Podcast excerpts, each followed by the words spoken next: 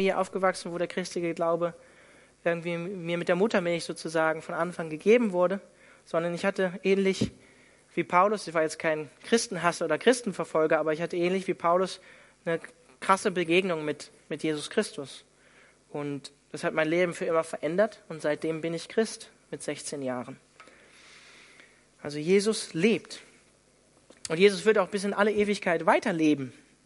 Er ist uns nur vorausgegangen zum Vater und bereitet uns, die wir zu ihm gehören und der, der uns den Heiligen Geist gegeben hat, ein Zuhause. Im Himmel hat er uns verheißen, sagt er im Johannesevangelium. Das ist eine wunderbare Verheißung, wunderbare Sache. Und die Korinther, das war ja das Problem in dem Kapitel, die haben in Frage gestellt, dass Tote wirklich auferstehen werden. Und dabei ist die Auferstehung Jesu erst der Anfang, wie wir heute im Abschnitt sehen werden. Jesus ist uns vorausgegangen und wir werden ihm in der Auferstehung nachfolgen. Wörtlich steht hier in Vers 20 ähm, nicht, äh, dass die Christen gestorben sind.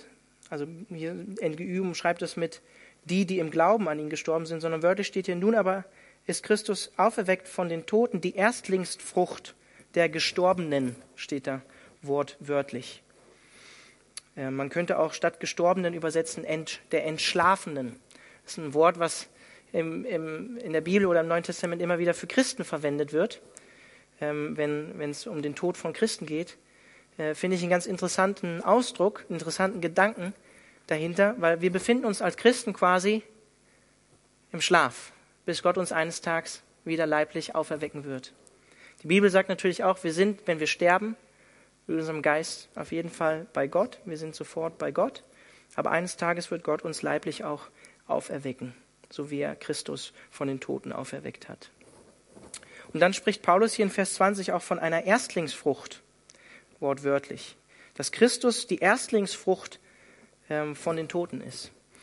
Ähm, die äh, Israeliten, die hatten ein Fest, was gefeiert wurde, ähm, einen Tag nach dem Sabbat, also unser Sonntag, an dem ähm, von der Ernte ähm, die ersten Früchte sozusagen Gott geweiht worden, Gott geopfert worden und ihm gedankt wurde für das, was Gott an Wachstum geschenkt hat und dass er auch in Zukunft Wachstum schenken wird. Und dieser Gedanke steht eigentlich hinter diesem Begriff Erstlingsfrucht, dass Jesus Christus unsere Erstlingsfrucht ist. Und ich finde es so interessant, dass das genau dieser Sonntag, dass das genau auf diesen Sonntag fällt. Denn wir feiern am Sonntag die Auferstehung von Jesus Christus, einen Tag nach dem jüdischen Sabbat, also der Samstag eigentlich. Der Sonntag ist sozusagen der erste Tag in der Woche äh, bei den Juden. Deshalb feiern wir Gottesdienst am Sonntag und nicht am Samstag. Genau. Also Paulus spricht hier nicht ohne Grund von diesem Begriff Erstlingsfrucht. Ich finde es äh, sehr tiefgründig, ne? weil Jesus wurde ja auch ge gekreuzigt zur Passerzeit. Und das Passalam war ja auch ein Sinnbild dafür, dass Jesus Christus oder Jesus Christus, das Passalam war ein Sinnbild für Jesus Christus, sagen wir es so, der noch kommen würde und der das erfüllt. Und ich finde es so krass, dass auch dieses Fest, dass die Erstlingsfrucht Jesus Christus ist, die auf, der auferstanden ist am Sonntag. Jetzt sagst du vielleicht, ja, okay, Jesus Christus ist die Erstlingsfrucht. Das verstehe ich nicht ganz. Ich sehe doch auch im Neuen Testament, dass zum Beispiel Lazarus auferweckt wurde von den Toten, bevor Jesus auferweckt wurde. Oder wir sehen auch im Alten Testament, ich glaube, das war Elisa, wenn ich mich jetzt nicht recht täusche, oder Elia, der auch jemanden von den Toten auferweckt hat. Das mag sein, das ist richtig, aber der große Unterschied besteht ja darin, dass Lazarus oder derjenige, den Elia auferweckt hat, wieder sterben muss. Also äh, gar nicht so ein tolles Los. Zweimal sterben, kann man sich fragen, ob das so cool ist. Genau. Ähm, und ja, Lazarus musste, denke ich, wieder sterben, obwohl Jesus ihn von den Toten oder wieder ins Leben zurückgeholt hatte. Jesus ist der Erste, der uns vorausgegangen ist, der wirklich jetzt lebendig bei Gott an Gottes rechter Seite ist. Und wir werden ihm danach folgen. Dann sagt Paulus weiter in Vers 21, der Tod kam durch einen Menschen in die Welt, entsprechend kommt es nun auch durch einen Menschen zur Auferstehung der Toten. Genauso wie wir alle sterben müssen, weil wir von Adam abstammen, werden wir alle lebendig gemacht werden, weil wir zu Christus gehören. Ich hoffe, das wisst ihr alle. Das ist eigentlich so eine Basic-Lehre vom christlichen Glauben. Durch Adam kam die Sünde in die Welt und durch die Sünde auch der Tod. Das sehen wir in Römer 5 zum Beispiel, falls dich das interessiert. Aber wir sehen es auch in Genesis, in 1. Mose, Kapitel 3, wo Adam und Eva sich dafür entschieden haben, nicht auf Gottes Wort zu hören und Gott nicht zu gehorchen. Luther bezeichnet das auch als Erbsünde. Meine Mutter zum Beispiel ist nicht gläubig und die kann das immer gar nicht nachvollziehen, wenn ich sage, hey, wir brauchen Erlösung, wir brauchen einen Retter, wir sind von Grund auf schlecht. Damit kann meine Mutter zum Beispiel gar nicht umgehen, ja, weil sie denkt, na, so schlecht sind wir doch gar nicht als Menschen. Die Bibel sagt da was anderes, dass wir ohne Jesus Christus wirklich verloren sind und Erlösung brauchen. Aber durch Jesus haben wir diese Vergebung. Jesus ist sozusagen der zweite Adam. Der zweite Adam, durch den wir die Auferstehung und das ewige Leben haben. Und wir werden auferstehen, um in Ewigkeit bei Gott, bei Jesus Christus zu sein, weil wir an Jesus Christus glauben. Und ich finde es interessant, die Auferstehung von den Toten, also auch unsere Auferstehung, die ist letztlich eine Konsequenz von der Auferstehung Jesu. Wir lesen in Römer 6, Vers 5, denn wenn sein Tod, also Jesu, Jesu Tod, gewissermaßen unser Tod geworden ist und wir auf diese Weise mit ihm eins geworden sind, dann werden wir auch im Hinblick auf seine Auferstehung mit ihm eins sein. Also wenn wir an Jesus glauben, dann sind wir ähm, eins mit seinem Tod und wir sind auch eins in seiner Auferstehung mit ihm.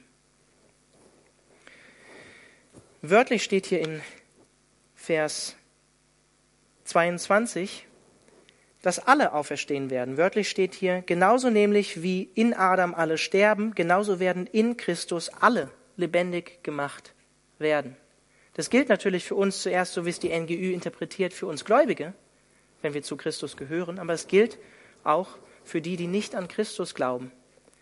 Nur werden sie eben nicht zum ewigen Leben in ewiger Herrlichkeit auferstehen, sondern, was die Offenbarung oder die Bibel auch als den zweiten Tod bezeichnet, sondern zu ewiger Verdammnis, wie es die Bibel auch nennt. Mögen das nicht auszusprechen oder das zu hören, aber die Bibel lehrt das. Die Auferstehung gilt auch für diejenigen, die im Unglauben gestorben sind.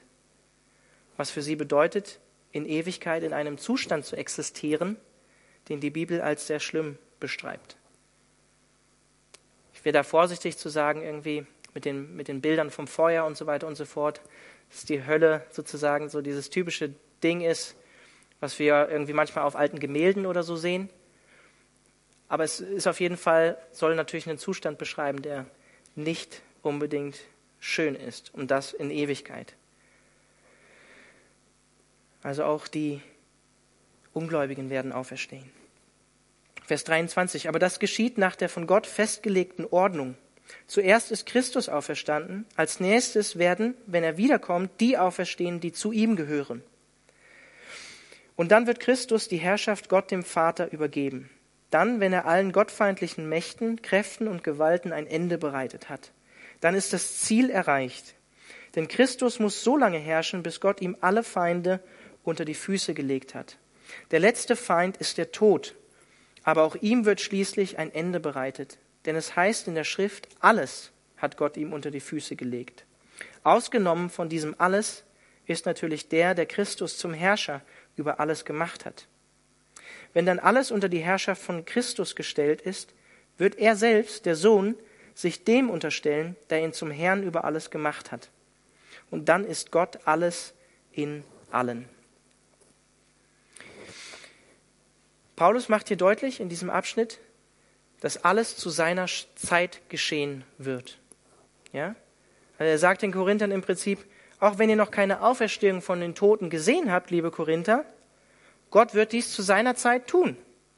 Ihr werdet erst auferstehen, wenn Christus wiederkommt, um seine Herrschaft gänzlich anzutreten. Das sehen wir auch in 1. Thessalonicher Kapitel 4, ab Vers 13. Da schreibt Paulus, Kommen wir nun zur Frage nach den Gläubigen, die schon gestorben sind. Es liegt uns sehr daran, Geschwister, dass ihr wisst, was mit ihnen geschehen wird, damit ihr nicht um sie trauert wie die Menschen, die keine Hoffnung haben. Nun, wir glauben doch, dass Jesus für uns gestorben und dass er auferstanden ist. dann wird Gott aber auch dafür sorgen, dass die, die im Vertrauen auf Jesus gestorben sind, mit dabei sein werden, wenn Jesus in seiner Herrlichkeit kommt. Außerdem können wir euch unter Berufung auf ein Wort des Herrn versichern, dass sie uns gegenüber, soweit wir bei der Wiederkunft des Herrn noch am Leben sind, in keiner Weise benachteiligt sein werden. Der Herr selbst wird vom Himmel herabkommen, ein lauter Befehl wird ertönen, und auch die Stimme eines Engelfürsten und der Schall, Schall der Posaune Gottes wird zu hören sein. Daraufhin werden zuerst die Menschen auferstehen, die im Glauben an Christus gestorben sind. Danach werden wir, die Gläubigen, die zu diesem Zeitpunkt noch am Leben sind, mit ihnen zusammen in den Wolken emporgehoben, dem Herrn entgegen, und dann werden wir alle für immer bei ihm sein. Und dann sagt er, tröstet euch gegenseitig mit dieser Gewissheit. Christus wird allen gottfeindlichen Mächten ein Ende bereiten. Das ist eine super krasse, super ermutigende Verheißung von Gottes Wort. Und dieser Sieg ist bereits errungen. Ich habe darüber mal in Kolosser 2, Vers 15 steht das, gepredigt. Das war meine erste Predigt hier in der Calvary. Dieser Sieg ist bereits errungen von Christus am Kreuz und durch seine Auferstehung. Auch wenn wir den noch nicht gänzlich sehen können, diesen Sieg. Wir werden ihn gänzlich sehen, wenn er zum zweiten Advent, wir feiern jetzt Adventszeit, dass Jesus gekommen ist, als Baby in der Krippe, als Mensch. Aber wenn er zum zweiten Advent wiederkommt, um in Macht und Herrlichkeit zu herrschen, dann werden wir diesen Sieg gänzlich sehen. Ich finde das ähm, krass, was hier steht. Paulus schreibt in Vers 25, denn Christus muss so lange herrschen. Wir lesen auch in den Evangelien, denn der Menschensohn muss leiden und denken, oh, Jesus muss leiden, der Messias muss leiden, schlimm. Aber dann lesen wir hier, er muss auch herrschen. Christus muss auch herrschen, weil er der perfekte, gerechte, heilige Mensch war. Wird Gott ihn auch herrschen lassen über alles. Und ihm ist bereits jetzt alle Macht im Himmel und auf Erden gegeben. Bereits jetzt lesen wir in Matthäus Vers 18, Kapitel 28. Jesus ist quasi schon rechtmäßiger König. Aber er hat seine Herrschaft noch nicht gänzlich, seinen Machtanspruch noch nicht gänzlich in der Fülle eingelöst, wie es noch sein wird, bis Gott ihm alle Feinde unter die Füße gelegt hat.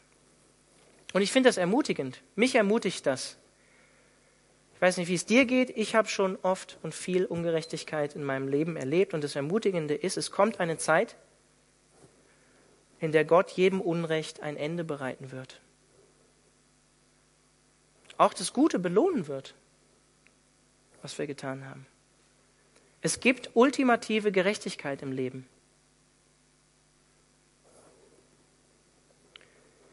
Obwohl du vielleicht so viel Unrecht in den Tagesthemen oder in deinem eigenen Leben siehst, am Ende ist es so wie in einem guten Hollywood-Film, am Ende siegt das Gute. Das ist die Wahrheit. Diesen Sieg hat Jesus bereits errungen. Und das Coole ist, wir haben Anteil, wenn wir Jesus Christus nachfolgen, an diesem Sieg von Jesus. Wir gehören zu ihm und haben Anteil an diesem Sieg. Und weiß nicht, wenn dir vielleicht Unrecht geschieht im Studium, auf der Arbeit, dann erinnere dich doch vielleicht daran, es wird diese ultimative Gerechtigkeit geben. Und wir sind herausgefordert als Christen, so wie Jesus zu sein. Und in solchen Situationen, wo wir Unrecht erfahren, was auch berechtigt sein mag, Gottes zu überlassen und denjenigen eigentlich sogar noch zu segnen, auch wenn er vielleicht unser Feind ist und uns Schlechtes tut. Es wird ultimative Gerechtigkeit geben und Gott wird es eines Tages alles ins rechte Licht rücken. Und das Krasse ist, wir werden nicht nur mit Christus auferstehen, wenn wir zu ihm gehören, sondern wir werden ebenso mit Christus regieren. Wir werden ebenso mit Christus regieren und wir werden irgendwie in irgendeiner Art und Weise, in irgendeiner Form partizipieren an dem Richten von Jesus Christus über die Welt. Haben wir in 1. Korinther 6 gesehen, wo Paulus sagt, hey, ihr könnt noch nicht mal Streitigkeiten untereinander als Christen klären. Wisst ihr nicht, dass wir als Christen die Welt richten werden? und sogar Engel, sagt er in Kapitel 6. Und in 1. Korinther 3 haben wir gesehen, dass Gott am Tag des Gerichts ähm, die Taten eines jeden Einzelnen auch beurteilen wird. Das heißt, der eine wird mehr Lohn empfangen als der andere für das, was er in diesem Leben getan hat. Nicht durch das, ähm, dass wir dadurch irgendwie unsere Erlösung erkaufen. Darum geht es nicht. Aber Jesus spricht schon eindeutig auch in seinen Gleichnissen davon, dass es unterschiedliche Arten von Belohnungen gibt im Himmel. Jesus weist auch darauf hin, dass wir uns Schätze im Himmel sammeln sollen und nicht auf dieser Erde. Und dieser Lohn und diese Schätze können unterschiedlich ausfallen, lesen wir in 1. Korinther 3. In Vers 26 sagt Paulus, der letzte Feind ist der Tod, aber auch ihm wird schließlich ein Ende bereitet. Ich weiß nicht, die meisten, die jetzt hier sitzen, zumindest hier vorne rechts, ja, die sind noch relativ jung, aber ich bin mir sicher, auch der Tod wird leider euch auch irgendwann ereilen. Der Tod ist nicht unser Freund, sondern der Tod ist unser Feind. Auch wenn Gott sich das eigentlich mal ursprünglich anders gedacht hat.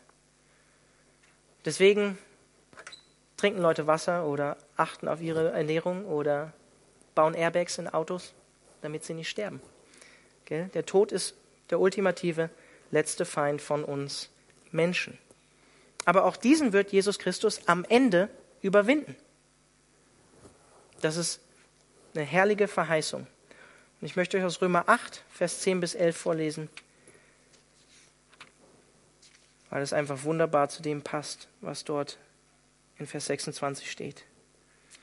Wenn aber nun Christus in euch ist, dann habt ihr aufgrund der Gerechtigkeit, die Gott euch geschenkt hat, den Geist empfangen und mit ihm das Leben, auch wenn euer Körper als Folge der Sünde dem Tod verfallen ist. Nun ist ja der Geist, der in euch wohnt, der Geist dessen, der Jesus von den Toten auferweckt hat. Und weil Gott Christus von den Toten auferweckt hat, wird er auch euren sterblichen Körper durch seinen Geist lebendig machen, durch den Geist, der in euch wohnt. Der Heilige Geist wohnt in dir, der Heilige Geist wohnt in mir und er ist der Stempel und die Versiegelung und die Verheißung, dass wir eines Tages mit Jesus Christus zu ewigem Leben auferstehen werden. Und vielleicht hast du dich gewundert, wenn wir diesen Abschnitt gerade gelesen haben, in Kapitel 15 im ersten Korintherbrief, dass Christus die Herrschaft am Ende Gott übergeben wird. Wer erinnert sich noch an 1. Korinther 11? Da gab es einen Vers, der das eigentlich ganz gut schon erklärt. Kann sich jemand noch daran erinnern? Traut sich jemand? Ich denke mal nicht in dieser kleinen Runde. Da heißt es, der Mann hat als Haupt über sich Jesus Christus, die Frau hat als Haupt über sich den Mann und Christus hat als, hat als Haupt über sich Gott. Das erklärt eigentlich, in logischer Reihenfolge eigentlich, ähm, warum Jesus Christus am Ende Gott alles ähm, unterstellen wird, wenn er alles ihm unterstellt hat. Wir sehen eine Rollenverteilung und eine Hierarchie in der Dreieinigkeit in der Trinität. Obwohl Jesus, obwohl der Heilige Geist und obwohl Gott Gott sind. Alle drei sind Gott und trotzdem sehen wir ähm, eine Unterordnung. Der Heilige Geist dient Jesus Christus, ist sein Diener hier auf der Erde. Jesus Christus dient Gott und Gott verherrlicht sich eigentlich durch Jesus Christus. Also wir sehen diese Rollenverteilung und Hierarchie in der Trinität. Und Christus wird am Ende die Herrschaft Gott ganz übergeben, damit, wie es hier heißt, Gott alles in allen ist. Vers 29. Wenn das, was ich über die Auferstehung gesagt habe, nicht zutrifft, was für einen Sinn hat es dann, dass einige von euch sich für die Toten taufen lassen? Wieso lässt man sich für Tote taufen, wenn Tote gar nicht auferstehen? Oh, was für ein Vers. Was will Paulus uns damit sagen? Wieder einer dieser wenigen, würde ich sagen, kuriosen Verse im Neuen Testament. Vielleicht erinnert ihr euch auch noch an 1. Korinther 11, wo es um die Kopfbedeckung der Frau ging, ja, wo Paulus auch zum Beispiel als Begründung sagt, sie soll eine Kopfbedeckung tragen wegen der Engel. Auch ein sehr schwierig zu deutender ähm, Versteil von Paulus, schwer auszulegen.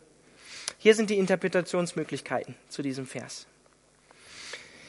Manche gehen davon aus, dass man sich anstelle von Menschen taufen lässt, die zwar an Christus geglaubt haben, aber vor ihrer Taufe hier auf dieser Erde gestorben sind. Verständlich? Also Menschen, die an Jesus Christus geglaubt haben, aber bevor sie sich noch taufen lassen konnten, sind sie gestorben. Und deswegen hat man sich stellvertretend für sie getauft. Widerspricht eigentlich dem christlichen Taufverständnis. Also eigentlich keine gute Interpretationsmöglichkeit. Zweitens, Jesus selbst bezieht sich im Zusammenhang mit seinem Tod und dem Tod auch von seinen Jüngern ähm, als Taufe auf das Sterben. Das heißt, Jesus ähm, spricht von einer Taufe und benutzt es als Sinnbild fürs Sterben. Daher sagen manche Ausleger, könnte das hier der Märtyrertod sein, der hier gemeint ist. Passt einigermaßen gut in den Kontext, wenn wir dann ab Vers 30 weiterlesen, scheint aber auch weit hergeholt, meiner Meinung nach, diese Interpretation. Dann gibt es die dritte Möglichkeit. Vielleicht bezieht sich Paulus hier auf gar keine christliche Praxis, sondern auf eine heidnische Praxis, die ebenso andeutet, dass es ein Leben nach dem Tod gibt.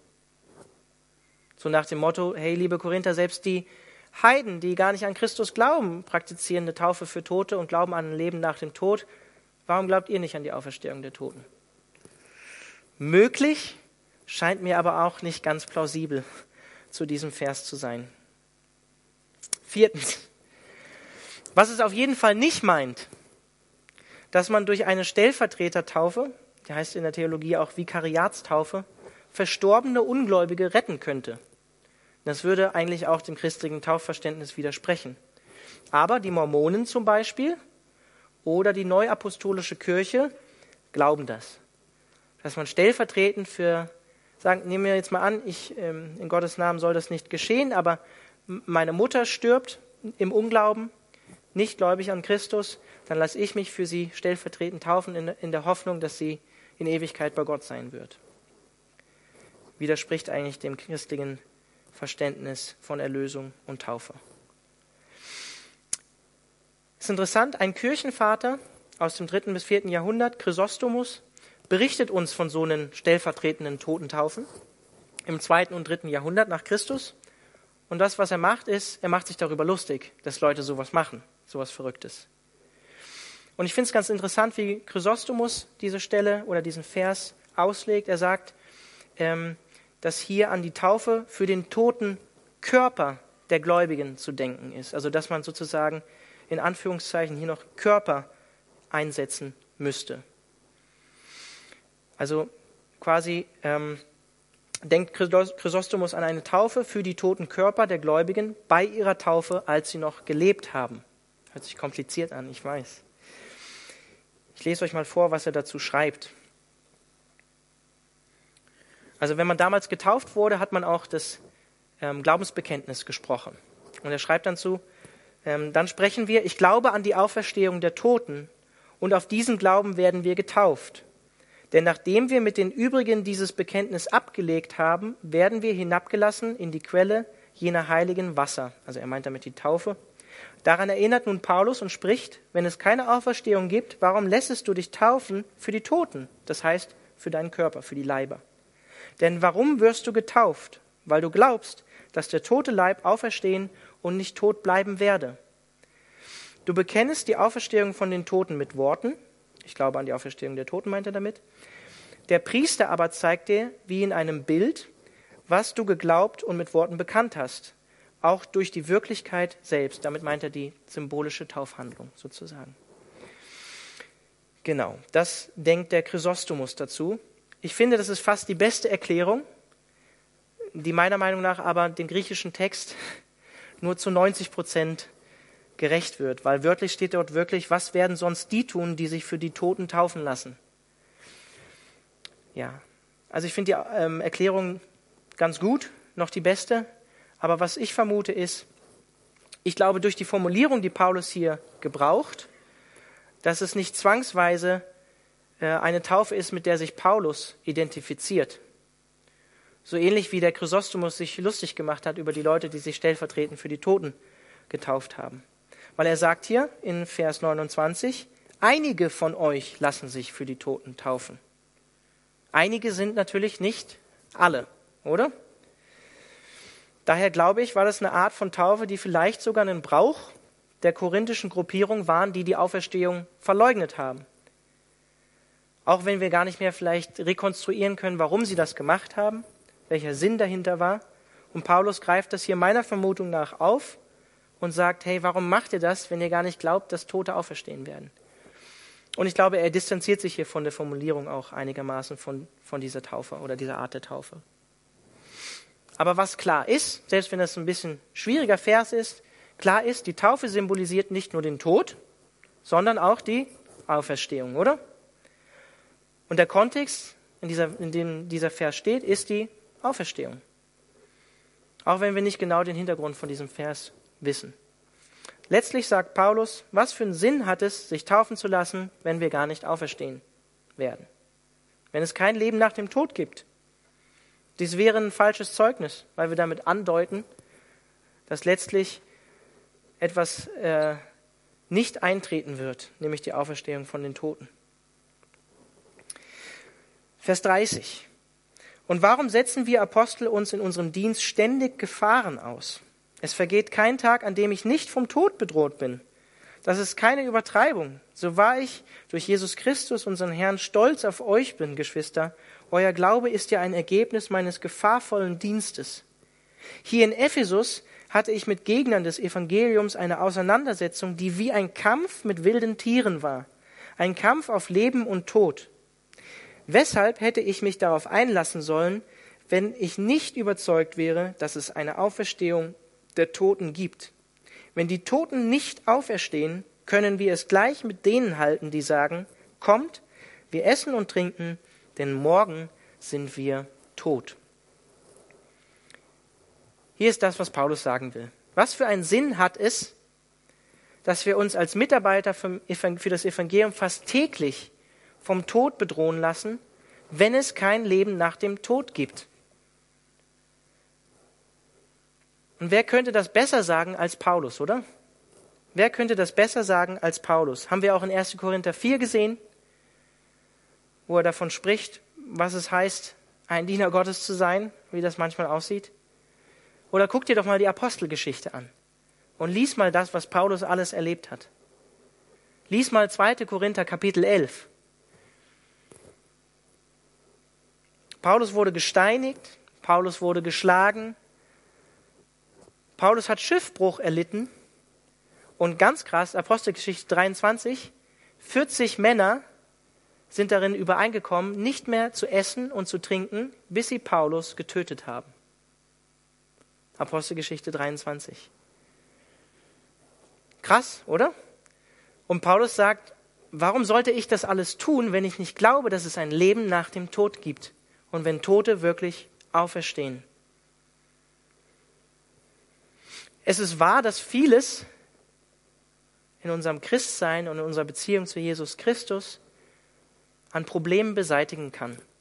Aber es ist ebenso wahr, und davon spricht Paulus, äh, ohne ein Blatt vor den Mund zu nehmen, es ist ebenso wahr, dass Christsein auch viele Probleme in dein Leben bringen kann und Herausforderungen in dein Leben bringen kann, in deinen Alltag wenn du ernsthaft deinen Glauben in dieser Welt leben möchtest. Viele Christen erleben das, was Paulus hier beschreibt.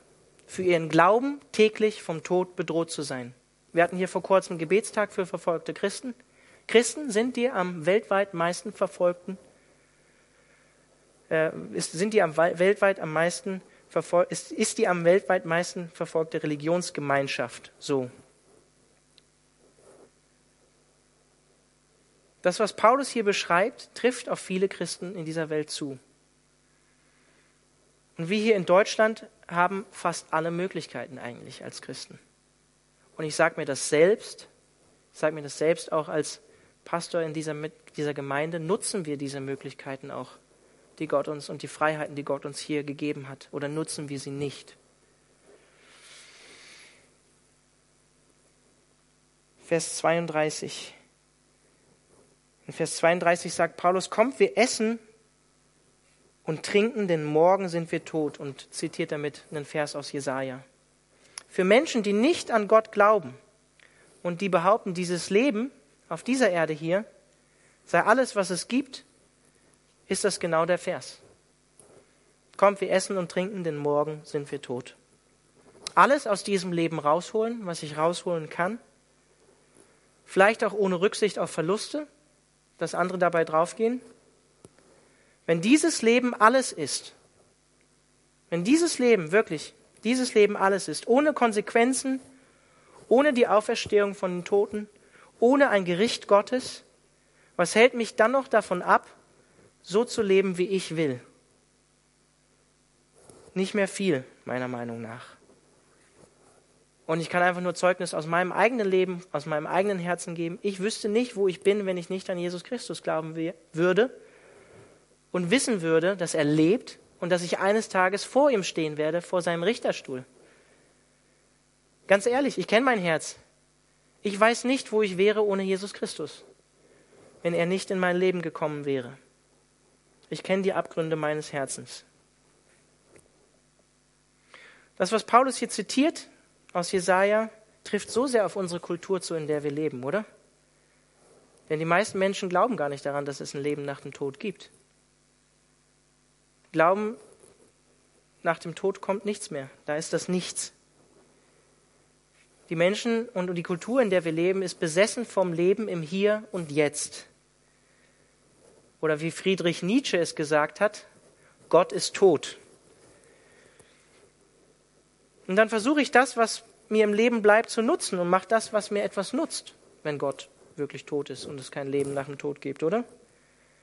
Aber das Leben ist mehr als das, was du hier sehen kannst und siehst. Das sagt Paulus und das sagt auch Jesus Christus. Das Leben ist mehr als das, was du sehen kannst. Und die Frage in diesem Zusammenhang für dich lautet, mit welcher Perspektive lebst du dein Leben heute? Im Hier und Jetzt. Vielleicht kennt ihr das Lied von Samuel Hafst, wo die Zeile drin vorkommt mit Perspektive Ewigkeit. Lebst du dein Leben so? Wenn die Toten auferstehen und wir eines Tages vor Gott treten, dann wird sich nämlich zeigen, dass alles, was wir in diesem Leben getan haben, Konsequenzen und Auswirkungen auf das Leben nach dem Tod gehabt hat. Deswegen ist die Frage wichtig, wie lebst du jetzt? Investierst du dein Leben und dein Herz in andere Menschen? Oder lebst du nur für dich? Kannst du auch ein Beispiel an, an der Dreieinigkeit da nehmen. Jesus Christus will sich nicht selber verherrlichen, sondern er will Gott verherrlichen. Der Heilige Geist will Jesus Christus verherrlichen. Verherrlichst du dich nur selbst oder wie lebst du dein Leben im Hier und Jetzt? Ich bin davon überzeugt, dass alles, was wir im Leben tun, eine ewige Bedeutung hat, weil wir leiblich auferstehen werden, auferweckt werden und in Ewigkeit bei Christus sein werden.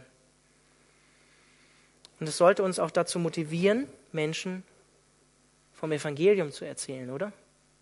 Wenn wir wirklich daran glauben, dass es ein Leben nach dem Tod gibt und wenn wir daran glauben, dass ähm, die Entscheidung für Jesus Christus und seinen stellvertretenden Tod und sein Opfer und seine Auferstehung Relevanz hat für ein Leben nach dem Tod, ob wir daran glauben oder nicht glauben.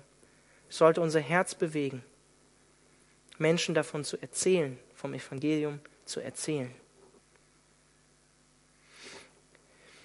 bin davon überzeugt, dass Entscheidungen, die Menschen in diesem Leben treffen, sich auf die Ewigkeit auswirken, auswirken werden. Und dass wir eines Tages vor Gottes Thron stehen werden. Und das ist eine Hoffnung für uns Christen, die uns auch motiviert, wenn es schwierig im Leben wird, so wie bei Paulus. Wenn es schwierig im Leben wird und wir herausgefordert sind, an Gott festzuhalten und ihm treu zu bleiben, standhaft zu bleiben, mitten im Leid diese Hoffnung zu haben, dass wir eines Tages auferstehen werden und dass wir in Ewigkeit bei Christus sein werden. Dass es ein besseres Leben geben wird als das, was wir jetzt hier auf dieser Erde sehen. Und weißt du, was die gute Sache ist? Wenn du zu Jesus Christus gehörst, brauchst du dich nicht mehr vor den Menschen fürchten, die, wie die Bibel sagt, deinen Körper zwar töten können, weil der Tod durch Jesus Christus besiegt ist. Und der Tod für dich eigentlich ein Weg ins ewige Leben geworden ist. Wir sollen vielmehr den fürchten, der sowohl Seele und Körper in der Hölle verderben kann, und das ist Gott. Krasse Aussage aus der Schrift. Aber das Ermutigende ist, wir brauchen uns gar nicht vom Menschen fürchten. Wir brauchen gar keine Angst haben, ihnen vom Evangelium zu erzählen. So wie Paulus. Ihm war bewusst, das ist das Wichtigste und das hat Relevanz für die Ewigkeit, das Evangelium weiterzuerzählen. Und ich sage mir das selbst. Ich stehe jetzt nicht hier als jemand vorne, der äh, der Super-Evangelist ist oder so. Aber wenn es wirklich ein ewiges Gericht gibt und das Leben Relevanz hat, auch nach dem Tod, hey Mann, dann sollten wir den Leuten davon erzählen, mit denen wir Kontakt haben, oder? Und wir schämen uns so oft dafür. Das ist nicht gut. Und wir müssen Gott eines Tages Rechenschaft abgeben für das, was wir hier auf dieser Erde getan haben, auch wie wir damit umgegangen sind, was Gott uns an Erkenntnis über ihn schon geschenkt hat und was wir an ihn, über ihn wussten. Haben wir das geteilt oder haben wir das für uns behalten? Vers 33 bis 34, und dann komme ich auch gleich zum Schluss. Lasst euch durch solches Reden nicht täuschen. Schlechter Umgang verdirbt auch den besten Charakter. Kommt doch einmal richtig zur Besinnung und hört auf zu sündigen. Denn einige von euch kennen Gott letztlich überhaupt nicht. Das muss ich zu eurer Schande sagen. Schlechter Umgang verdirbt gute Sitten.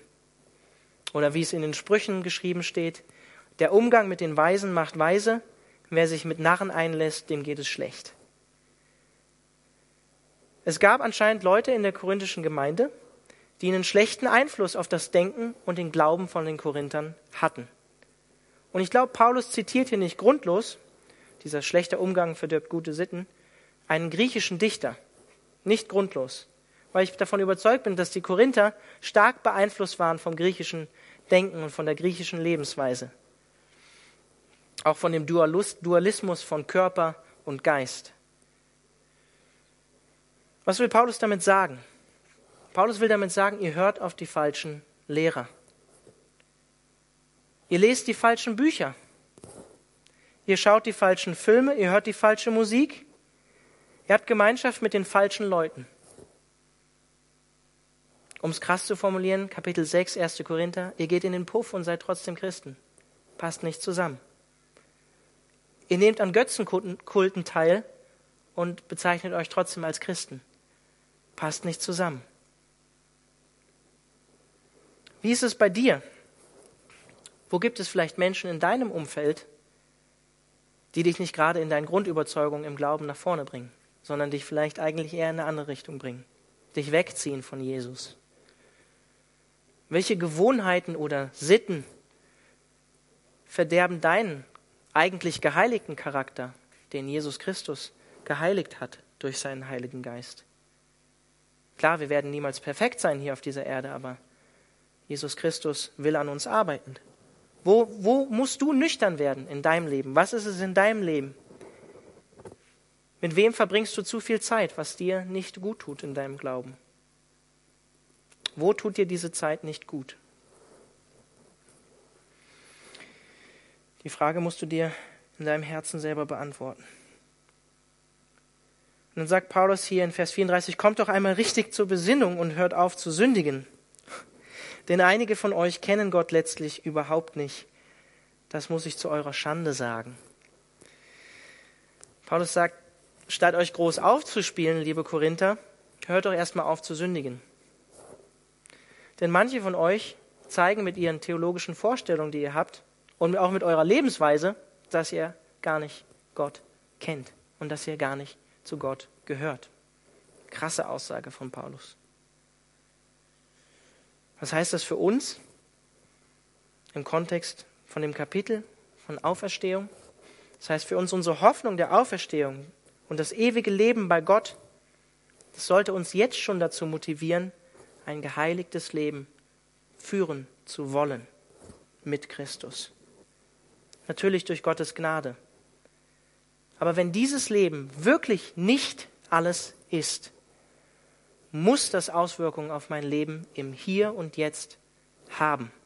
Es muss Auswirkungen auf mein Leben im Hier und Jetzt haben.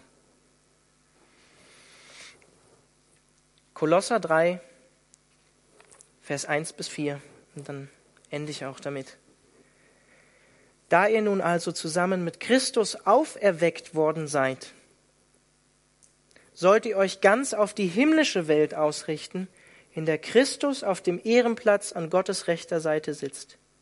Richtet eure Gedanken auf das, was im Himmel ist, nicht auf das, was zur irdischen Welt gehört. Denn ihr seid dieser Welt gegenüber gestorben und euer neues Leben ist ein Leben mit Christus in der Gegenwart Gottes. Jetzt ist dieses Leben den Blicken der Menschen verborgen, doch wenn Christus, euer Leben, in seiner Herrlichkeit erscheint, wird sichtbar werden, dass ihr an seiner Herrlichkeit teilhabt. Genau das sagt Paulus hier. Weil wir eines Tages bei Christus sein werden, auferstehen werden, soll das Auswirkungen auf unser Leben hier und jetzt haben. Und in den Versen danach zählt Paulus auf, was nicht mehr in das Leben als Christ gehört, was keinen Platz mehr hat und was dazugehört. Also die Auferstehung der Toten hat Konsequenzen für unser Leben im Hier und Jetzt. Soll uns auch auf die Welt vorbereiten, die nach dem Tod kommen wird, indem wir die Sünde ablegen, weil wir mit Jesus Christus auferweckt worden sind und gänzlich sichtbar werden wird, wenn er wiederkommt, um die Lebenden und die Toten zu richten, dass er unsere Hoffnung ist. Ich lade jetzt das Lobpreisteam nach vorne ein. Ich stehe ja schon vorne. Ich lade euch ein, aufzustehen und ähm, mit uns gemeinsam einfach das letzte Lied zu singen, Anchor.